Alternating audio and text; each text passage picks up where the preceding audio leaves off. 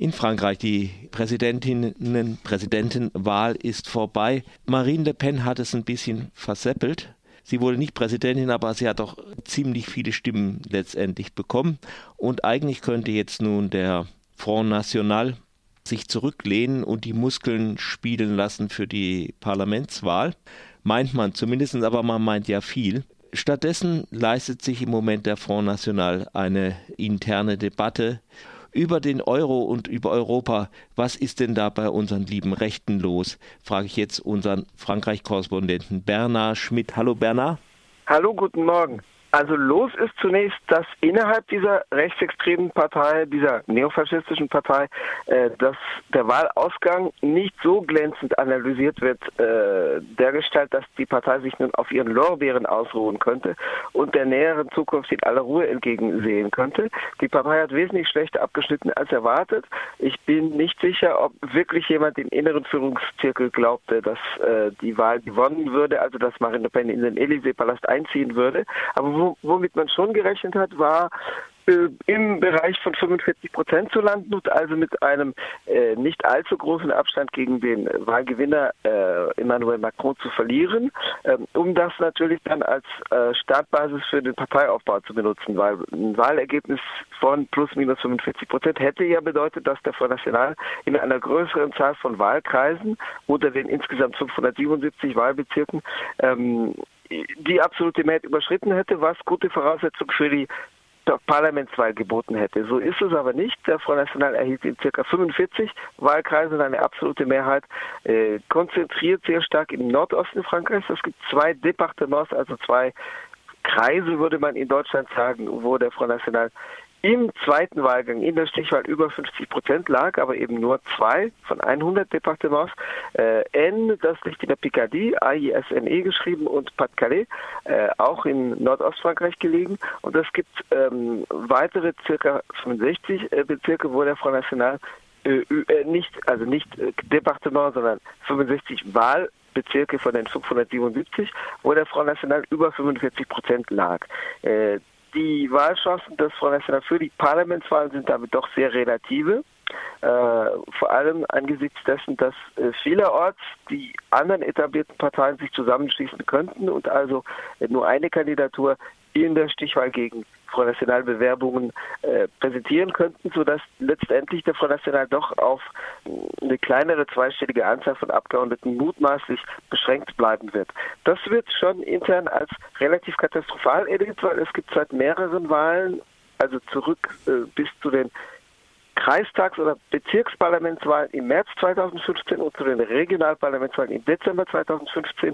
Äh, es gibt also rückwirkend über mehrere Wahlgänge die Diskussion, ob es nicht ein Plafond de Verre, also ein gläsernes Dach gäbe, das den Front National dann doch letztendlich immer wieder am Wahlsieg hindert. Plafond de Verre sagt man äh, normalerweise im Diskriminierungsbereich, zum Beispiel äh, bei der Gleichbehandlung im Arbeitsleben zwischen Männern und Frauen, wo gesagt wird, eben Frauen starten ihre Karriere und das geht am Anfang sehr stark voran, aber dann stoßen sie irgendwann an das gläserne Dach, wo es dann nicht mehr weitergeht, wo die Karriere dann blockiert bleibt und wo man dann in einem bestimmten Verantwortungsbereich nicht mehr vorstößt. Und der National stößt eben scheinbar an ein solch gläsernes Dach.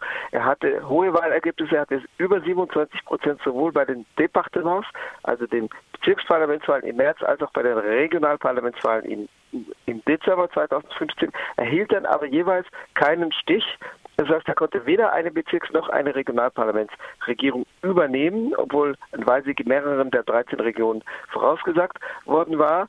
Und dem, der Gestalt wird eben das Wahlergebnis bei den Parlaments, bei den Präsidentschaftswahlen vom 7. Mai, von der Stichwahl am 7. Mai 2017 eher negativ analysiert. Das führt dazu, dass viele strategische Diskussionen eben wieder aufbrechen. Dazu gehört die Frage des Verhältnisses zu den Konservativen, also die der strikten Abgrenzung bislang äh, dominierte dieser Abgrenzungskurs oder eine Annäherung an die Konservativen was aber den Front National ein bisschen daran hindern würde, eine sehr betonte soziale Demagogie weiter zu betreiben, weil das bei den Konservativen nicht ankommt. Und daran gekoppelt ist auch die Debatte um das Verhältnis zum Euro und zur EU, äh, weil das natürlich ebenfalls, weil die Euro-Austrittsforderung oder gar EU-Austrittsforderung ebenfalls eine Annäherung an bürgerliche Kräfte im Wege steht.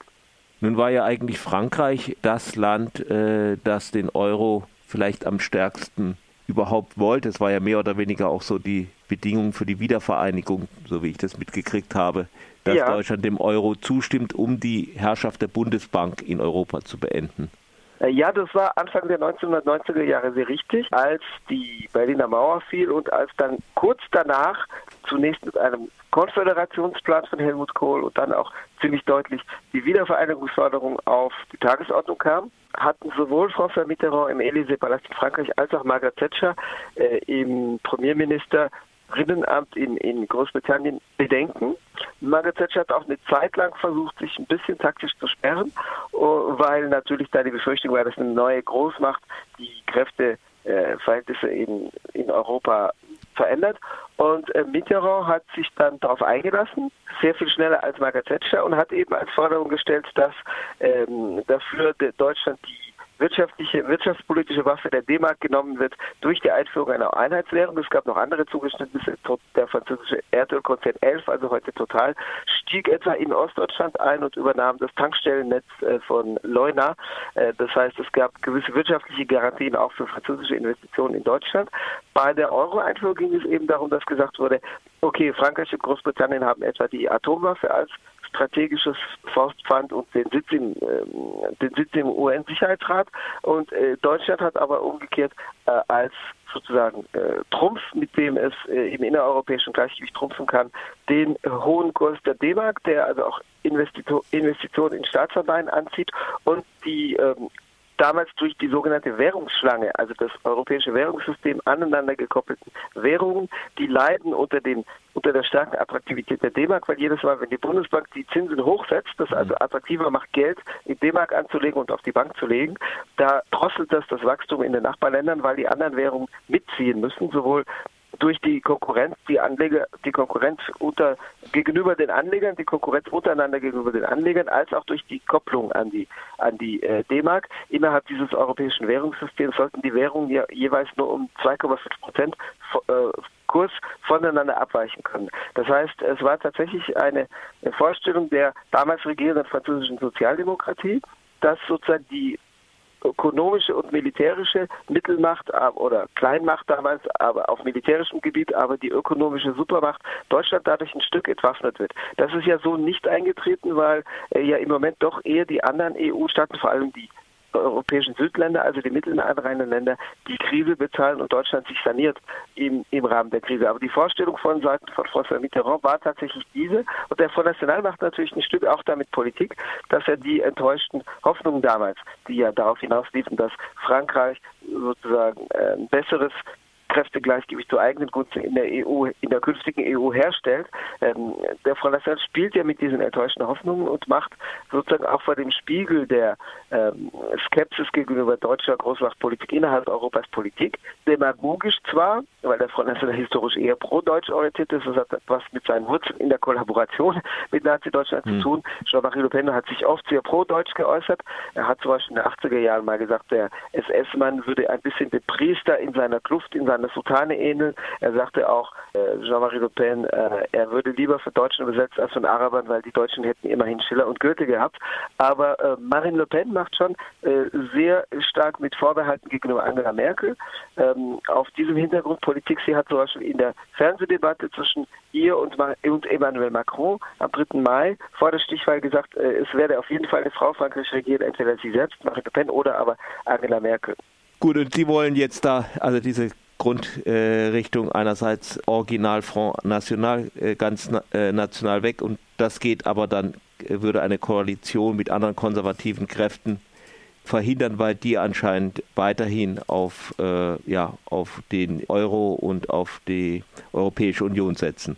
Sehe ich so richtig? Nicht nur das, nicht nur das, es gibt noch zwei andere Hindernisse, wenn ich die kurz benennen darf. Das eine ist natürlich das Verhältnis zum Großkapital, wo eine Partei, die regierungsfähig sein möchte, als respektabel angesehen werden sollte. Äh, und da ist es auch nach wie vor ein Hindernis. Marie Le Pen war zum ersten Mal zu einer Anhörung beim zentralen Arbeitgeberverband, also beim MEDEF, vorgeladen am 28. März, dem anderen gewichtigen Kandidaten. Aber äh, die Anhörung verlief eher äh, konfrontativ, weil eben unter anderem der Euro-Austritt neben ihrer wirtschaftspolitischen Inkompetenz vorgeworfen wurde. Und das andere ist, dass es auch Teile der eigenen Wählerschaft gibt, die diese, Aussage, die diese Forderung, die Austrittsforderung nicht am meisten gutieren im FN-Programm. Also es gibt äh, Rückhalt in Teilen der Gesellschaft für Front National Forderungen, etwa beim Bereich Einwanderung, die durchaus auf eine breite Basis äh, stoßen, leider, aber so ist es. Aber die Euro-Austrittsforderung stößt innerhalb der Wählerschaft auf. Auch der Wählerschaft, die für den Front National stimmt oder zwischen Front National und Konservativ zögert, auf Skepsis. Das hat damit zu tun, dass zumindest bestimmte Gruppen, Rentner, Rentnerinnen, die um ihre Ersparnisse befürchten, Kleinunternehmer natürlich, Großunternehmer sowieso, weil die äh, sich eher fürchten vor der Forderung nach einer erneuten Währungsumstellung. Was sind also strategische Hindernisse für den Front National? im Verhältnis zu den Konservativen, aber auch zu sozialen Gruppen und insbesondere auch zum organisierten Kapital.